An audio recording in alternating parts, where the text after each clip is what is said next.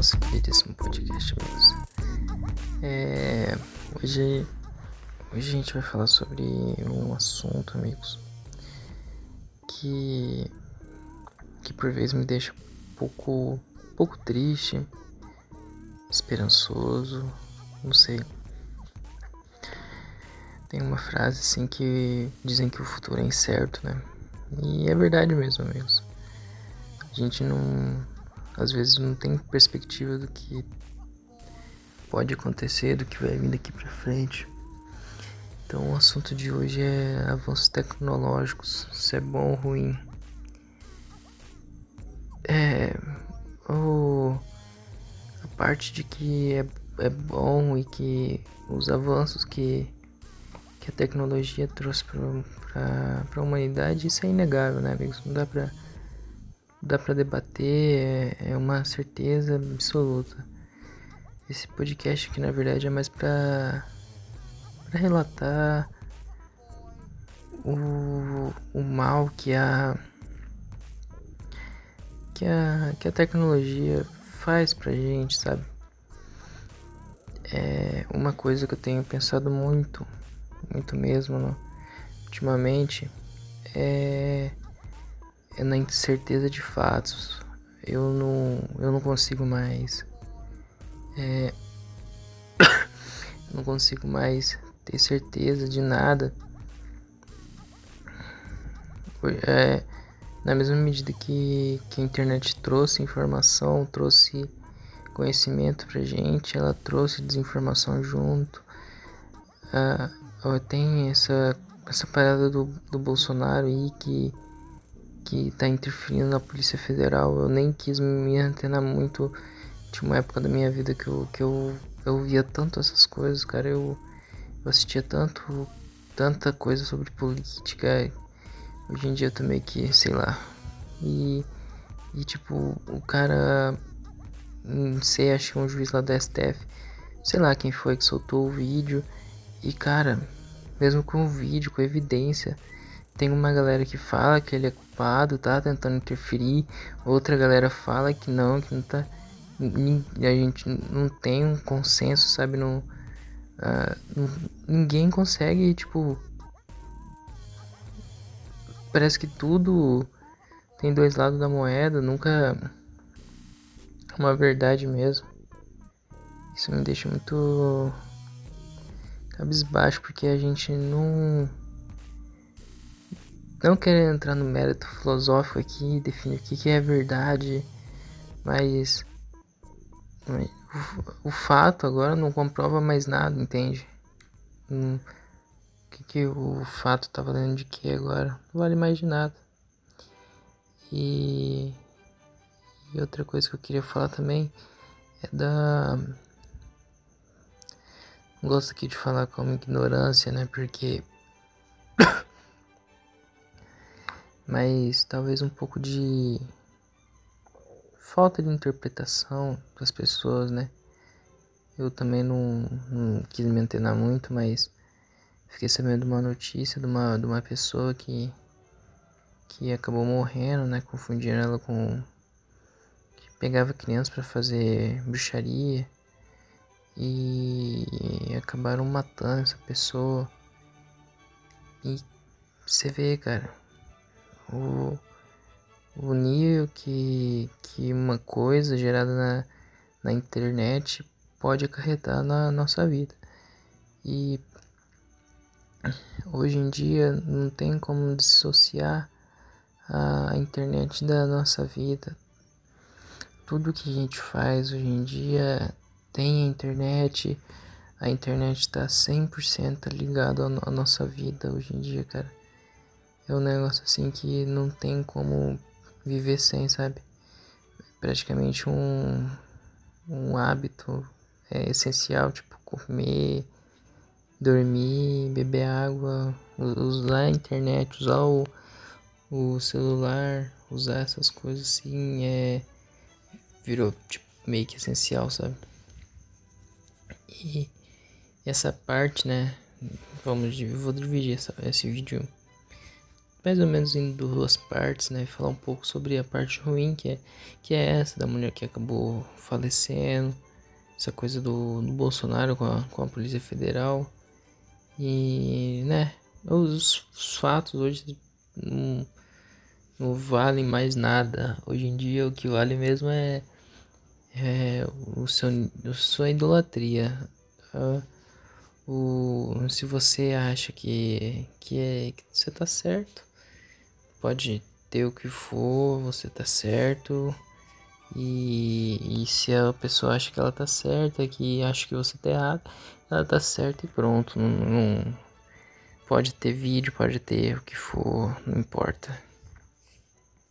E, e a parte boa né, da, dos avanços da tecnologia é o. Ah, cara, não dá nem pra, pra gente colocar aqui o, o quanto que, que, a, que a tecnologia evoluiu, né? E quanto que, que ela faz bem pra gente, né? Eu não consigo aqui falar se ela faz mal, tanto quanto bem. Eu acho faz mais bem sim do que mal, né? Mas faz muito mal mesmo assim. O fato dela fazer muito bem não, não anula o fato dela fazer muito mal pra gente. É, coisas assim que, que, por exemplo, o computador, né? É algo assim que, que é. Eu às vezes paro pra pensar e é magnífico, muitas coisas assim, cara.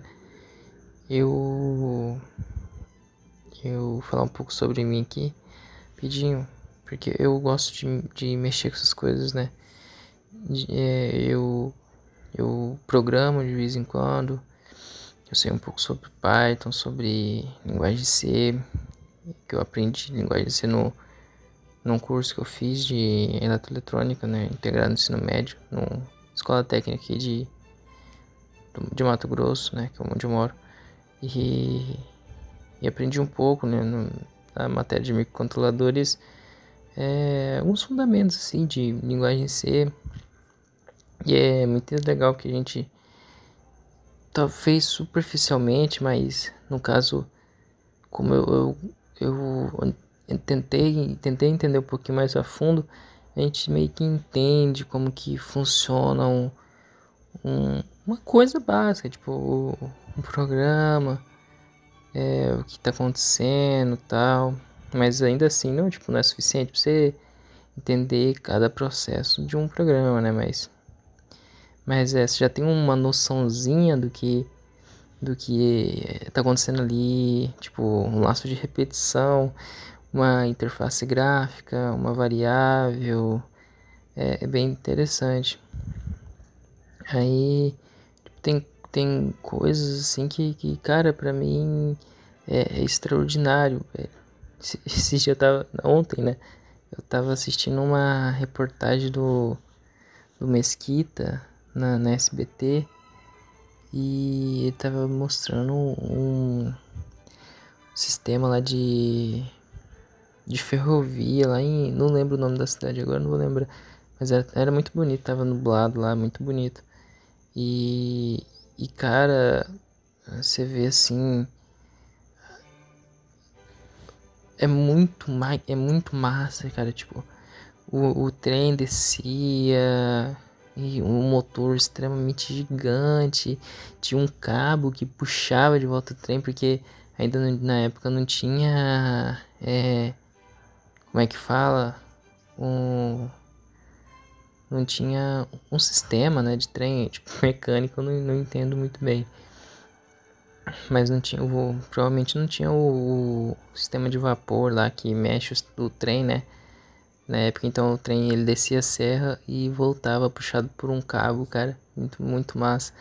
O motor era gigantão, muito grande. E, então, assim, outra coisa que eu acho, assim, que os avanços tecnológicos, uma das coisas principais, assim, que que foi um, eu posso dizer um, um, um salto na, na no, um salto na evolução do mundo, né? Até que tem a revolução industrial, acho que na revolução industrial eu, eu não sei, acho que, que era um processo mais mecânico. Mas eu quero dizer que é, é sobre a, o motor elétrico, né? Nessa parte eu, eu entendo um pouco. E, cara, o, o jeito que aquilo funciona, cara, não, não faz. Quem não conhece motor, cara, e se tentar depois estudar um pouco como que funciona um motor, motor elétrico, cara, é muito louco. O bobinas e, e um campo magnético que vai gerar um rotor e tudo aquilo, cara, é muito massa, assim, é extraordinário mesmo, velho.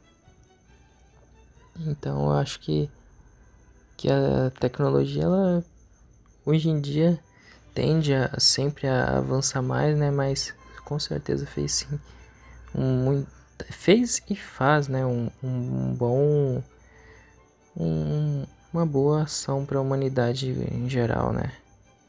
Ah, mas mesmo assim ainda traz é, coisas ruins, né?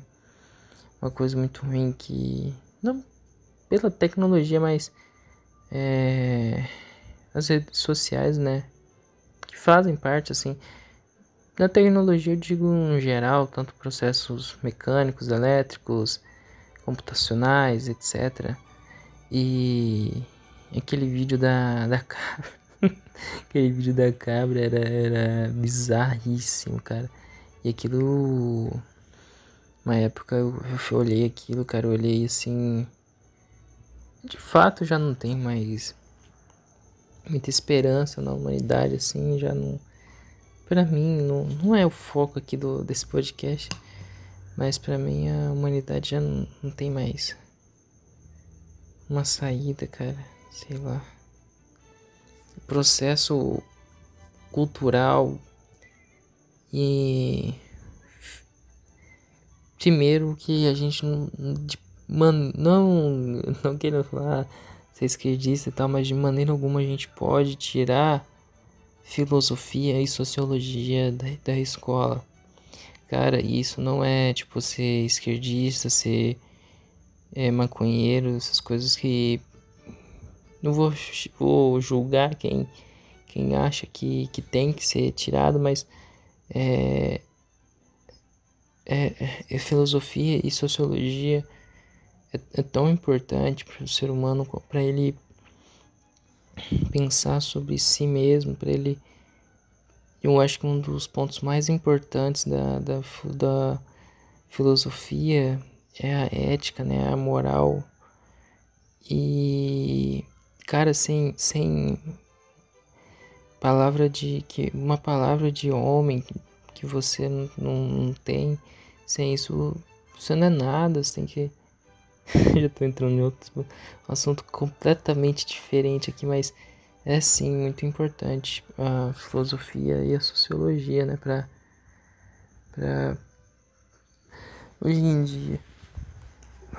Aparentemente assim, parece algo sem valor, é, posso dizer, valor lucrativo, né, pro, por causa do no estado, né, o governo não Aparentemente não vai ter um retorno disso.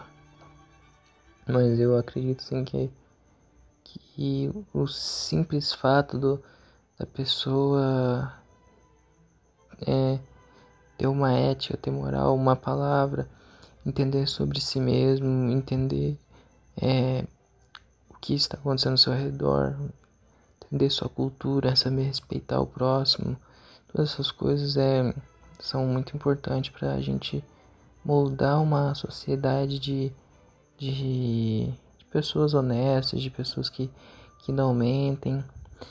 Já que a gente está falando sobre tecnologia, vou falar sobre é, esse auxílio emergencial, né? Que, que, que aí tem dois, duas coisas muito interessantes que eu queria falar também sobre isso, que veio na cabeça agora.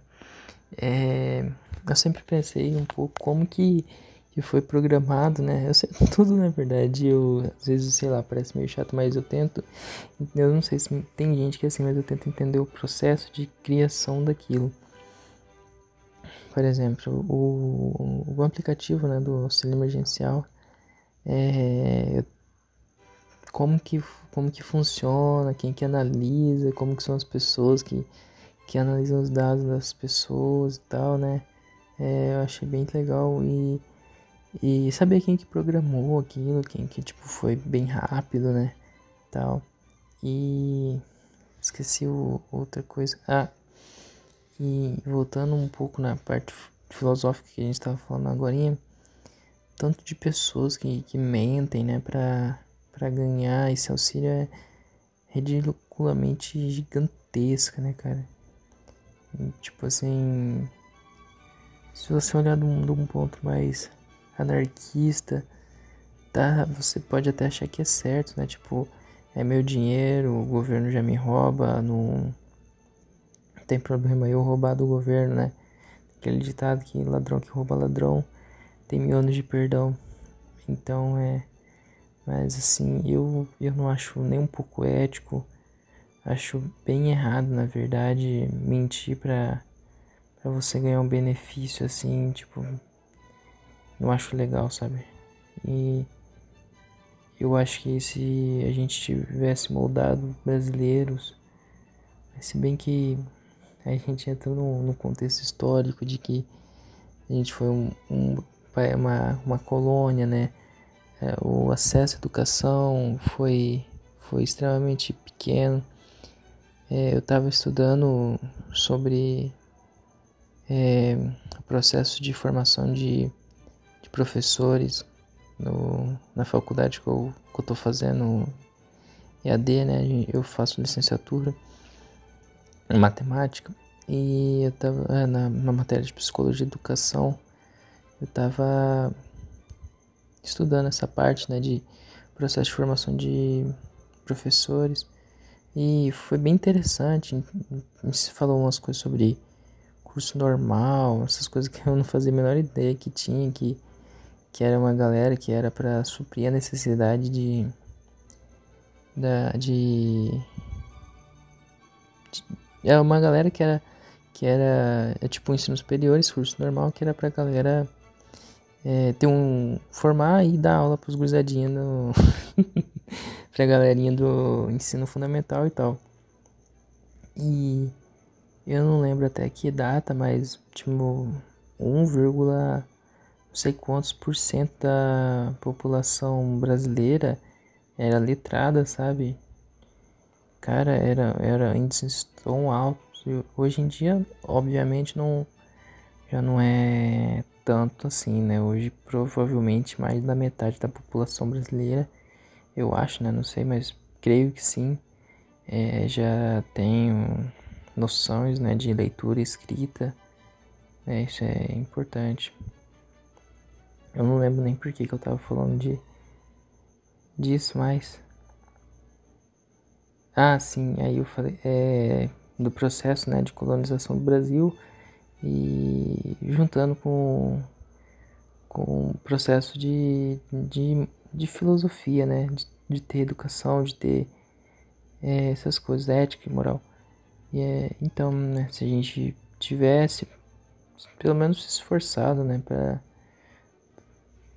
para formar brasileiros que, que tenham é, essa, essa noção de, de não querer sempre tirar vantagem de tudo e de todos. Já conheci muita gente assim que, que sempre quer ser o espertão, sempre quer, quer sair na frente, ter vantagem. E na verdade no mundo inteiro é assim, né? Mas como a minha realidade aqui no Brasil, eu acho que eu tenho um pouco mais de autoridade de falar daqui. E essas pessoas assim, talvez tivessem um, uma uma reflexão maior sobre seu comportamento, sobre como suas atitudes podem afetar outras pessoas, né? Talvez no Brasil a gente não formasse brasileiros que que que roubem o, o dinheiro público, que, que uma das piores pessoas que podem existir no planeta Terra é um, é um servidor público que está lá para representar a população e defender a gente, né? E abraçar a nossa causa, rouba o nosso dinheiro. E eu nem, nem o, o dano que, que uma corrupção pode causar na, na vida de uma pessoa é, é, é gigantesco. Se a gente tentar simular uma, uma, um cenário aqui hipotético, mas que por vezes é muito real, imagina um cara que. Cara não, várias pessoas né, que roubam, que desviam dinheiro de escolas, que, que o professor não ganha bem e a escola é precária, que o cara vai pra escola, tipo, devido ao processo de de pobreza, desigualdade social que tem no Brasil. E isso não dá pra gente negar, existe sim pobreza. No Brasil existe desigualdade social, existe gente que, que mora em favela, isso é óbvio. E voltando a falar isso, né? Não é coisa de esquerdista, isso é realidade, gente. Existe sim. Aí o, o cara sai da, da, da favela, onde ele mora, vai pra escola. Não tô querendo aqui dizer que. que. que ninguém tem que virar bandido porque não. não teve o amparo e por isso tem que matar e roubar as pessoas. Eu tô querendo dizer outra coisa. E vai pra escola e, e não consegue ter um ensino de qualidade por causa daquela verba que foi roubada. Vai trabalhar num, num serviço qualquer, vai viver a vida inteira dele é, com um emprego que é mal remunerado, vai viver pobre, vai, vai é, um, é uma bola de neve. O processo de pobreza para mim às vezes parece tão óbvio e tão repetitivo e, e não tem nada o que fazer que parece que a corrupção só tende a crescer. A, se eu não me engano, a escravatura foi abolida em, em 1889. Deixa eu ver aqui rapidão. Deixa eu ver quando foi abolida a escravidão aqui rapidinho. Abolição.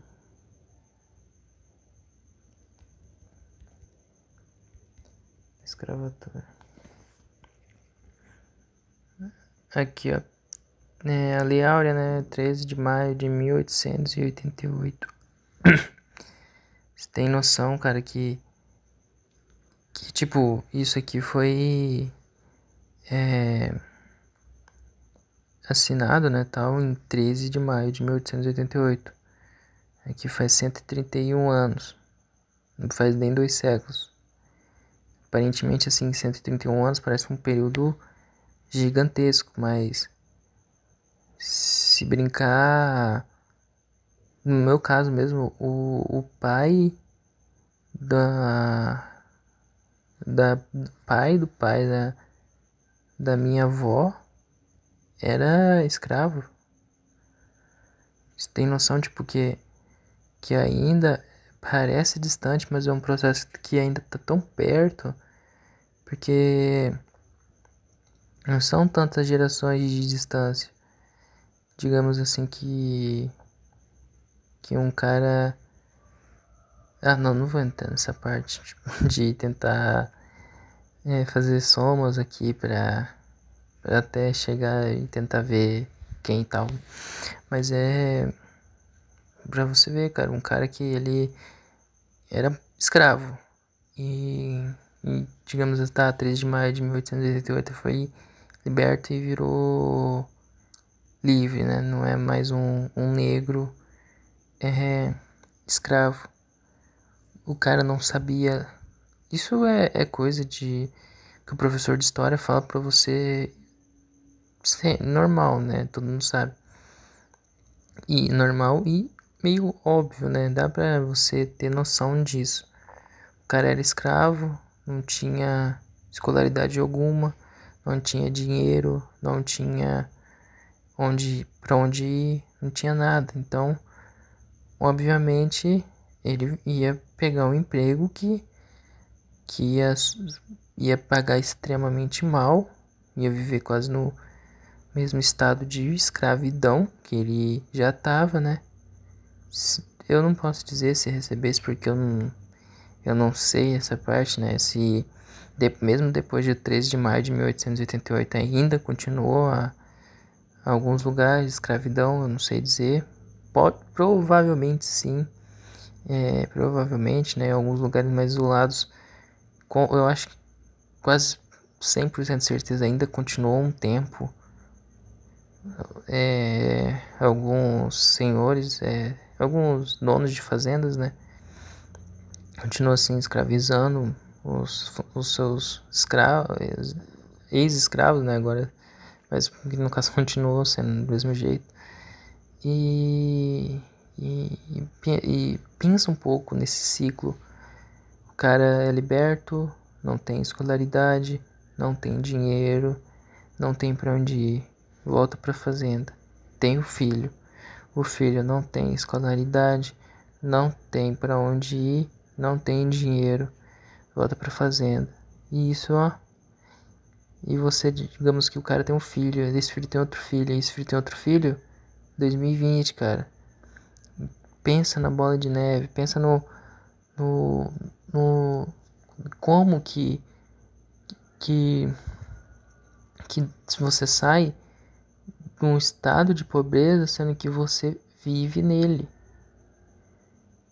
tipo é, é extremamente difícil mas aí o pessoal fala ah mas hoje em dia é diferente hoje em dia a gente tem mais oportunidades hoje em dia a gente tem é, mais acessos.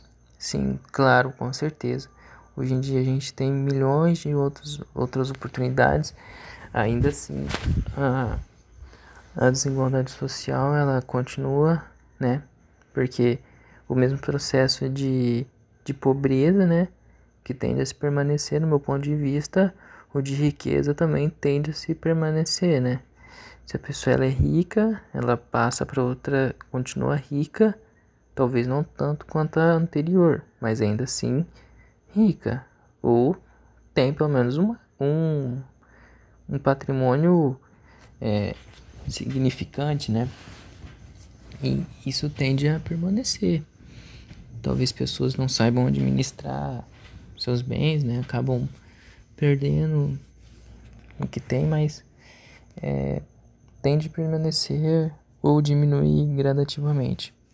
E o processo de pobreza é assim, tende a, tende a permanecer ou aumentar, diminuir né, gradativamente. Os dois processos, tanto de pobreza quanto enriquecimento, do meu ponto de vista, podem ter essas variáveis, né? E o que faz a, a desigualdade social aumentar ou diminuir. Eu acho que sim tende a aumentar porque uma pessoa que ela é rica é mais fácil ela manter, né, ou ficar um pouco mais rica do que um pobre ficar rico. É, é, então se mantém, né? Eu acho que o pobre é muito difícil ele, ele ficar, ficar rico. E o rico é mais fácil ele já ele continuar rico ou ficar mais rico, né? Então eu acho que esse processo de desigualdade tende a permanecer ainda no, nos dias de hoje. Aí a gente debate um pouco sobre, ah, mas hoje, né, a tecnologia trouxe muito mais oportunidades, muito mais chances para todos, né? Sim, mas a gente voltando um pouco no sobre a, falando um pouco sobre a matéria de psicologia da educação que que a gente que eu que eu disse que eu estudei e pegando esse cenário que a gente está debatendo aqui agora, a gente é, na psicologia da educação tem uma piramidezinha que a gente analisa fatores essenciais para na nossa vida, né? É, no caso era para o aprendizado da criança.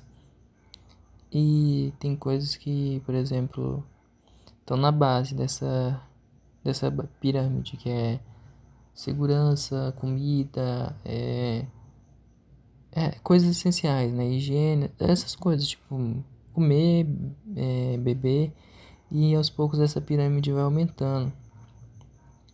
E nesse cenário, você acha que um cara.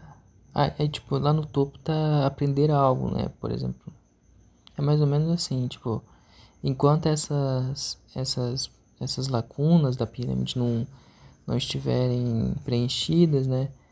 É, é, é, se torna mais difícil uma pessoa é, tentar aprender algo.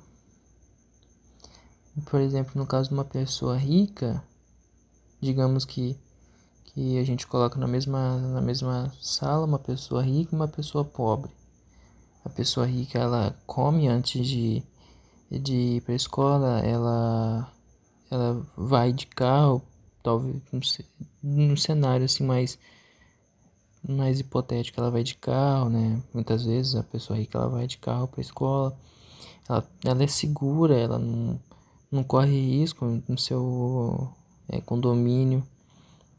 Em, em, em, contrário a isso, tem a pessoa pobre que muitas vezes vai para a escola sem comer, sua refeição é na escola.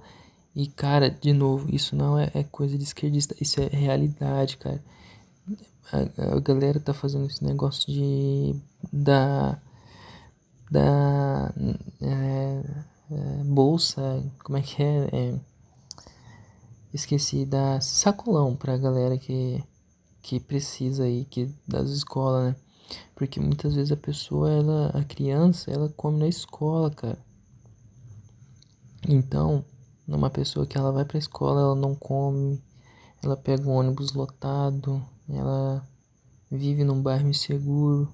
Você acha que a cabeça de uma pessoa que que tá com fome, que, que, que é insegura, que muitas vezes não tem o amparo do pai, não tem o amparo da mãe, ou muitas vezes né, é filho de, de mãe solteira, ou filho de, de pai solteiro, e vive uma, uma infância conturbada, você acha que ele vai ter o, mesmo, mesmo a mesma capacidade de aprendizado que uma, uma criança que uma criança ou uma pessoa né? não, não é só aspecto infantil mas no aspecto é, de um jovem né um adulto também mas um adulto acho que a gente pode talvez é diferenciar um pouco mas num, até um, um ensino médio a gente pode até encaixar essa essa essa comparação e a, a, a criança que,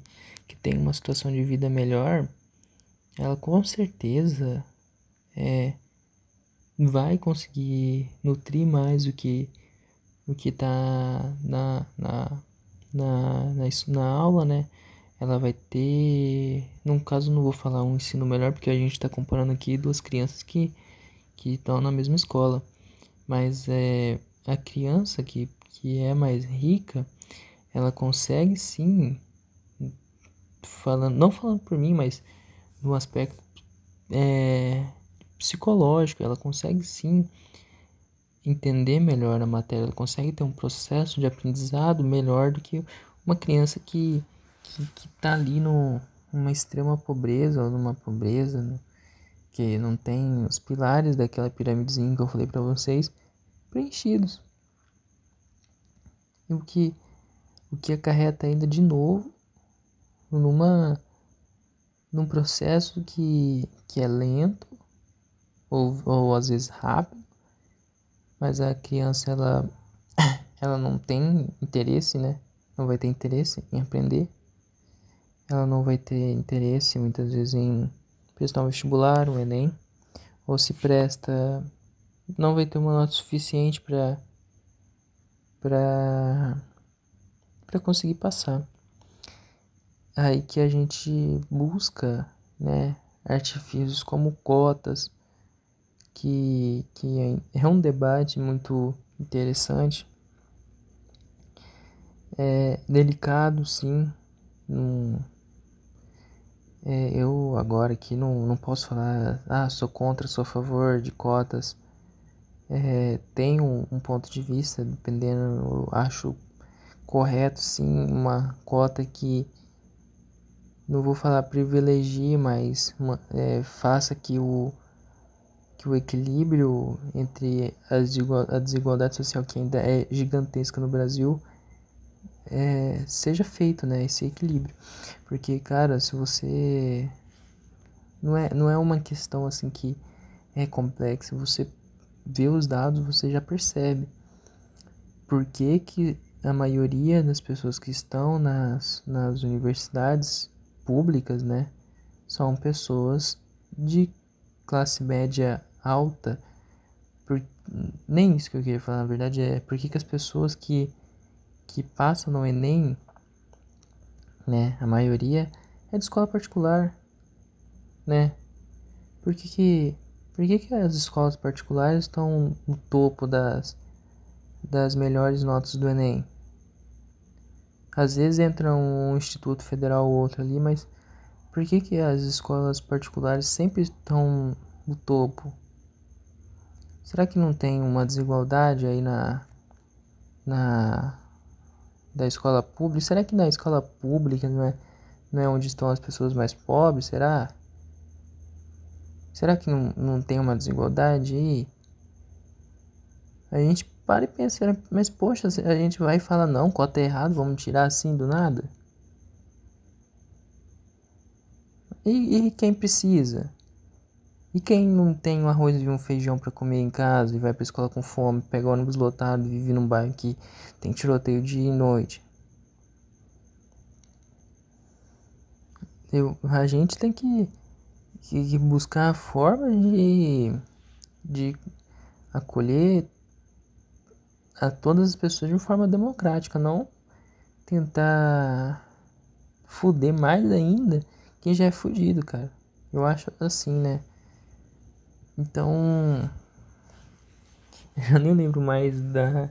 Eu lembro mais ou menos que eu tava falando do, do político que, que cometia lá a corrupção, né? E já tô aqui falando do, processo de desigualdade aqui, cotas raciais e tal. E aí, então, essa parte de processo de aprendizagem eu acho bem interessante, né, cara? É, eu acho sim, acredito muito nisso que que duas pessoas que não, não tenha, vou falar aqui a piramidezinha, né? Lá preenchida, uma, uma tem, outra não.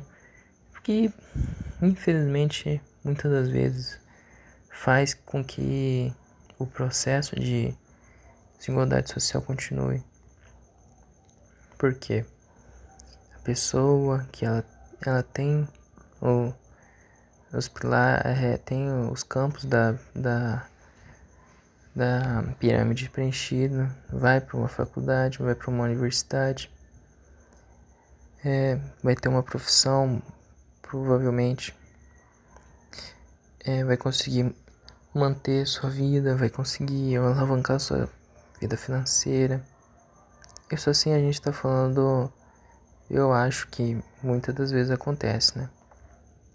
E quem é de uma escola pública de bairro é, já não vai ter um ensino de qualidade, que o professor recebe muito pouco, o professor ele tem que dar muitas aulas, o professor, cara, é uma das piores coisas que tem, e isso aqui é, eu tô falando de, é, não de aspecto financeiro, mas o aspecto como pessoa mesmo, que o professor ele tá ali para ganhar o dinheiro dele, mas ele também continua sendo uma pessoa, além de ser um servidor público em escolas públicas, né?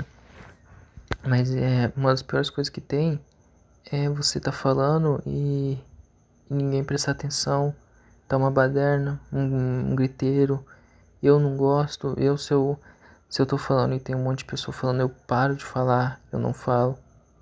Eu eu por muitas vezes sou bem arrogante nessa parte, mas é e imagina você como pessoa, uma escola de, de bairro, assim, que as pessoas não, não têm educação, muitas das vezes, né? Porque você vive num ambiente onde a violência é, é muito constante, o jornal ele ele influencia muito nisso. Ele ele é, diariamente mostrando a violência, é, assassinato, todas essas coisas. É, o, eu não, não quero tocar nessa parte mais, é, eu posso dizer, cultural, mas é, o funk ele influencia muito a pessoa.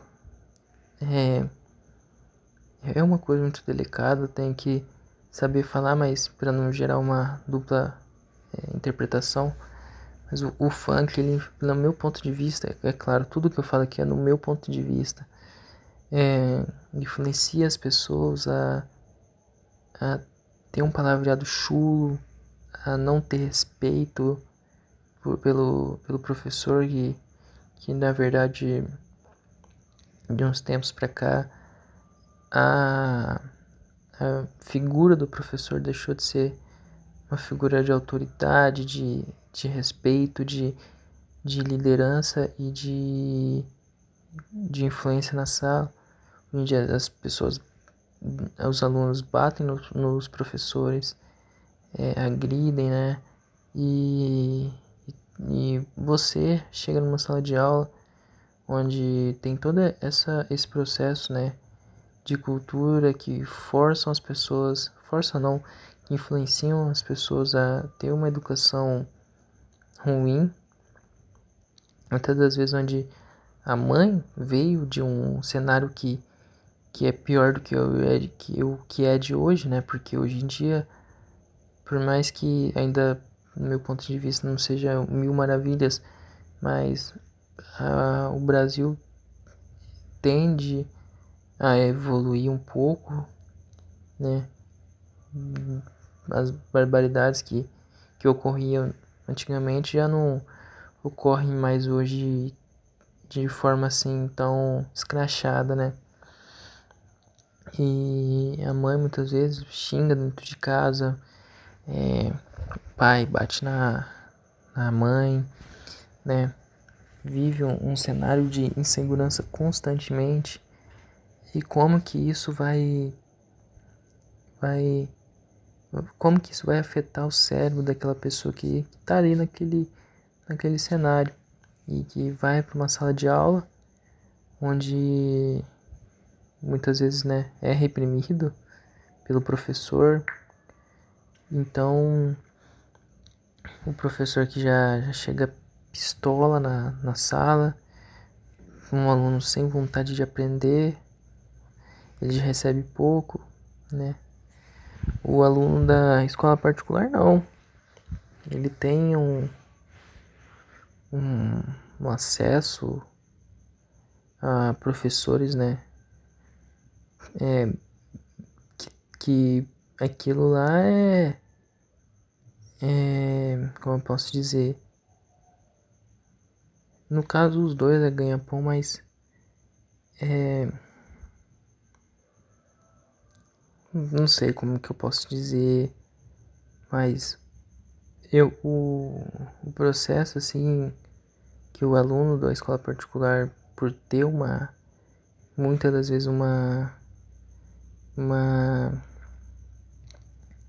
uma característica financeira muito melhor do que a, a do, do aluno de escola pública, o professor ele já chega com uma vontade de ensinar, de um, que tem um respeito dentro da sala de aula, tem uma, uma autoridade maior, né? Porque ele também sente vontade de ensinar os alunos, visto que provavelmente o cenário de uma escola pública não é igual ao cenário uma escola particular, né? Uma escola particular deve ser muito diferente, no lado bom. E, e, e voltando lá para trás na corrupção, é isso que pode acarretar, né, cara? O cara rouba, afeta a vida de pessoas que estão no hospital, né? Que precisam de, de medicamentos, que precisam de leitos hospitalares e não tem, cara. Eu, eu assisti uma época um, uma série, eu não gosto muito de assistir série, mas eu assisti uma série que era é, sobre pressão. Eu acho que era, era, era da, é da Globo essa série. É de um, era de médico, é tipo um Grey's Anatomy brasileiro. E eu não sei se aquilo tenta retratar a verdade. É, a verdade dos hospitais do Brasil, mas eu não duvido muito que seja daquele jeito, sabe? É uma precariedade, as pessoas têm que fazer várias gambiarras para que para que consiga manter o atendimento, que consigam atender as pessoas. Os médicos alguns se drogam para às vezes esquecer, para é, às vezes não ter sono, né? E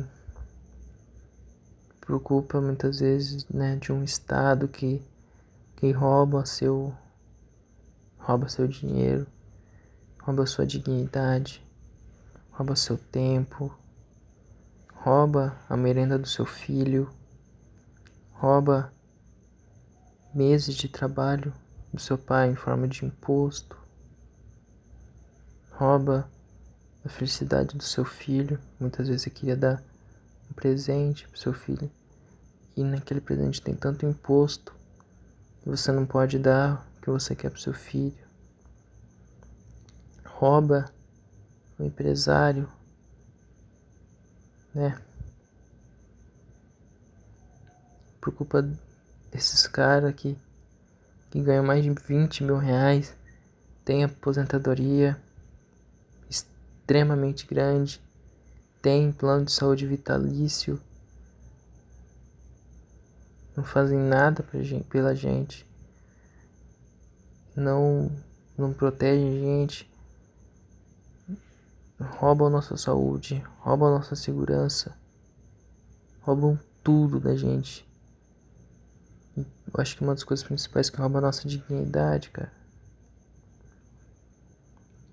E aí ninguém faz nada, ninguém mexe um palito. A gente vê no Jornal Nacional e fica por isso mesmo, né? Eu às vezes fico até meio triste em saber o, como que que como que o Brasil tá hoje, cara. E eu acho que já é, é isso, né? Acho que já tá bom. A gente comentou um pouco aqui sobre lados bons da, tecnologia, lados ruins, um pouco sobre filosofia, corrupção, é, aspectos né, da psicologia de educação. Foi um podcast assim bem legal. Não pensei que eu ia falar 48 minutos. Pensei que eu ia falar bem menos. Na verdade eu ultimamente não, não tô muito afim de gravar, né, cara? Sei lá, mas hoje deu vontade aqui de madrugada, 4h35 da manhã. Foi bem legal. Então é isso aí, galera. E se você tá ouvindo até aqui o final, dá uma sugestão de podcast que eu possa gravar. Se você quiser gravar comigo e tudo mais. É, se você quiser, pode colocar qualquer coisa no comentário, eu respondo. E é isso aí. E espero poder gravar mais podcasts assim, animado e. E cara, um, comentário, um like, uma visualização faz sim, cara, muita diferença para mim. Eu pensava que. Eu não gosto, na verdade, de pedir like, essas coisas, mas eu pensava que a ah, é, youtuber, é, esses caras produtores de conteúdo não. Não tão não ligavam assim pro, pro like, pro comentário e tal. Mas eu, assim que tô começando, é, importa muito, sabe? comentário, um, uma dica, um like, é, compartilhar, postar no status assim, do WhatsApp, do Facebook, curtir o trecho no Instagram. É muito importante pra mim, cara. E você fazer isso, eu fico muito grato mesmo. Então é isso, pessoal. Até a próxima. Valeu.